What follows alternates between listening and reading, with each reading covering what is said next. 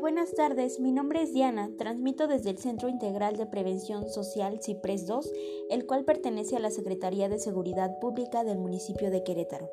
Les doy la bienvenida a este primer episodio de nuestro podcast titulado Arte e Infancia. El tema con el cual empezaremos es ¿Cómo se detona la creatividad en las niñas y niños?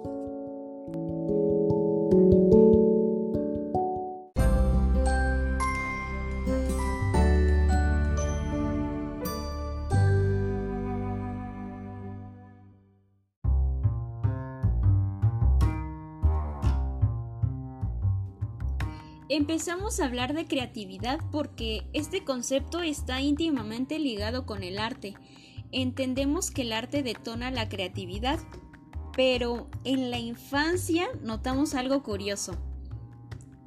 Hay niñas y niños que sin tener contacto directo con alguna actividad artística son creativos.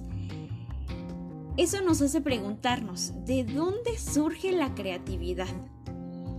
En la Enciclopedia de Psicopedagogía Océano se define creatividad como disposición a crear que existe en estado potencial en todo individuo y a todas las edades, siendo entonces una disposición es de vital importancia fomentarla. Si bien hay quienes de manera natural pueden ser creativos, es importante que el entorno en el que se crece sea capaz de mantener viva esta disposición. Por eso es el arte una herramienta clave en el proceso creativo, ya que permite generar competencias y habilidades básicas de nuestra vida de forma más amena y casi natural para potenciar la creatividad. Por tanto, la creatividad no es algo que se detone, es una disposición inherente al ser humano. Estimularla desde la infancia permite desarrollar factores protectores que fomentan una cultura de participación ciudadana desde edades tempranas.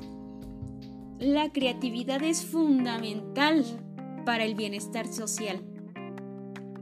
Las ventajas de potenciarla en nuestros niños y en nuestras niñas son las siguientes. Construyen su autoestima, aumentan su conciencia de sí mismos, desarrollan la comunicación, favorece su socialización y fomenta su creatividad. Potenciemos esa disposición humana. Es algo sencillo que se puede empezar desde casa, a través de actividades simples y que están al alcance de todos. Podemos organizar un día de cada actividad, poniendo música, leyendo un cuento, dibujando, cantando o bailando. Sin embargo, es importante no presionar para que todo surja de manera natural, incitando a la curiosidad si una niña y un niño ven que a través del juego pueden aprender estas cosas, querrán hacerlo cada vez más y más. Seamos adultos que fomenten en nuestros niños y en nuestras niñas la creatividad. Acerquémoslos a todas las expresiones artísticas que podamos.